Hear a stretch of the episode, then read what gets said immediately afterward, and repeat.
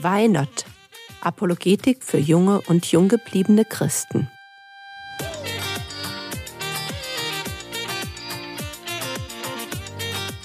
Theologie, die dich im Glauben wachsen lässt, Nachfolge praktisch, dein geistlicher Impuls für den Tag. Mein Name ist Bärbel Fischer und wir wollen heute etwas argumentieren lernen zum Thema Ist Glaube das Gegenteil von Denken? Mann, heute ist es echt fast zu heiß zum Atmen. Schon dabei schwitzt man. Naja, aber nur fast. Zum Glück haben wir hier im Club einen gut funktionierenden Kühlschrank mit Getränken. Wenn wir Glück haben, zieht auch noch ein Gewitter durch und kühlt uns etwas ab. Behauptet zumindest meine Wetter-App. Meine auch. Ich mag Gewitter, verstehe gar nicht, warum so viele mal Panik beikriegen. Sind heute, glaube ich, auch viele deshalb gar nicht hier. Oder die sind am See. Das glaube ich eher. Du hast recht, aber da gibt's keinen Kühlschrank. 1 zu 0 für hierbleiben. Früher dachten die Leute, ja, da werfen irgendwelche Götter mit Blitzen und schwingen den Hammer für den Donner. Du meinst wohl die alten Germanen und deren Donnergott, Thor. Ja, das ist wohl nur noch was für Marvel Comics. Aber sag mal, ist das nicht eigentlich bei euch Christen auch so, dass die Leute eigentlich so viele Sachen über die Natur nicht wussten und dann haben sie halt gesagt, das war Gott. Sowas wie Gewitter, Erdbeben und so. Wo willst du jetzt drauf los? Naja, ist es nicht so, dass immer weniger Leute an Gott glauben, weil man halt die Sachen heute erklären kann? Und also es klingt jetzt ein bisschen komisch, aber nur noch die Leute an Gott glauben, die zu faul zum Denken sind. okay, jetzt muss ich aber lachen. Demnach bin ich also zu faul zum Denken, ja? Eigentlich nicht, aber vielleicht wollten die Leute ja auch einfach an irgendwas ganz Großes glauben und darum denken sie dann in religiösen Dingen einfach gar nicht. Also entweder glauben oder denken, je nachdem. Da unterstellst du jetzt aber ganz schön was. Naja, aber die Frage ist doch erlaubt, oder? Hm, das eh zumeist zum Kickern, das haben wir ja Zeit. Ich hab da was im Hinterkopf. Moment, lass mal googeln. Hier, äh, du, du, kennst doch diesen äh, aus der Physik noch, diesen Blaise Pascal. Nach dem ist ja der Luftdruck benannt. Der sagt folgendes. Es gibt nur drei Arten von Menschen. Die einen dienen Gott, da sie ihn gefunden haben. Diese Menschen sind vernünftig und glücklich. Die anderen suchen ihn, da sie ihn noch nicht gefunden haben. Solche sind vernünftig, aber noch unglücklich. Die Dritten leben dahin, ohne ihn zu suchen. Diese Menschen sind unvernünftig und unglücklich. Also einer der berühmtesten Wissenschaftler betont, dass der Glaube an Gott eine Sache der Vernunft ist. Sehen es andere denn auch so? Ja, überleg doch mal. Also, du müsstest ja ständig damit leben, dass du für den Glauben den Verstand abschalten müsstest. Da wird man ja verrückt.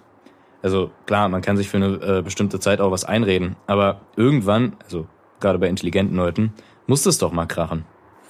Was habt ihr denn so für Leute in eurer Gemeinde? Ich finde die Frage jetzt zwar irgendwie, hm, aber wenn du es wissen willst, also wir haben Ärzte, Rechtsanwälte, Physiker, Krankenschwestern, äh, Lehrer, Handwerker, Schüler und äh, was weiß ich noch alles. Reicht es? Ist ja schon gut, also an der Bildung liegt es anscheinend nicht. Jetzt lass uns mal wieder etwas mehr nachdenken. Auch wenn es bei 28 Grad im Schatten echt eine Nummer ist. Also, wenn ich mir das so ansehe, dann wird auch der Glaube an Gott von allen möglichen Leuten immer wieder angegriffen, stimmt's? Ja, klar.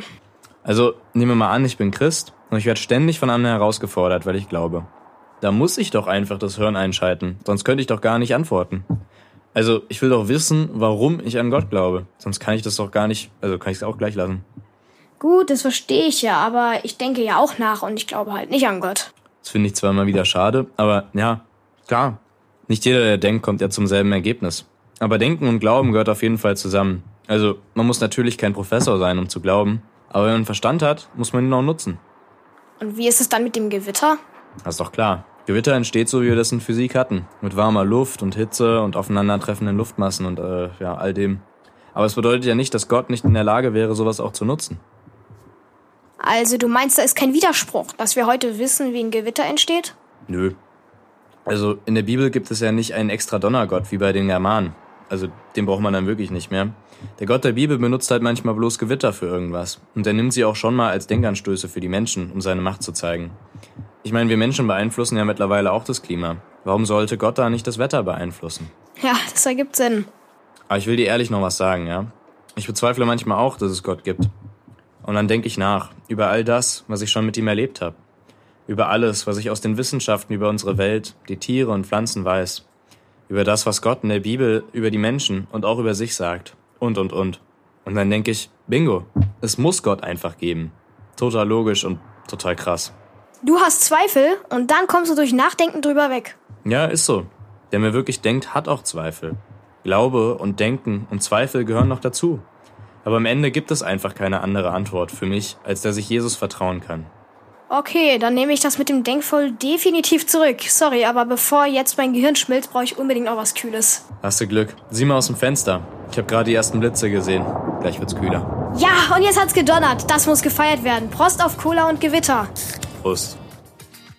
Das war es für heute. Wenn dich die Videos zu diesem Podcast interessieren, dann geh doch auf YouTube und suche nach Why Not Glaubensfragen.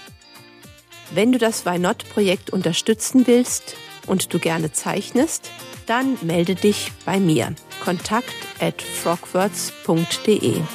Der Herr segne dich, erfahre seine Gnade und lebe in seinem Frieden. Amen.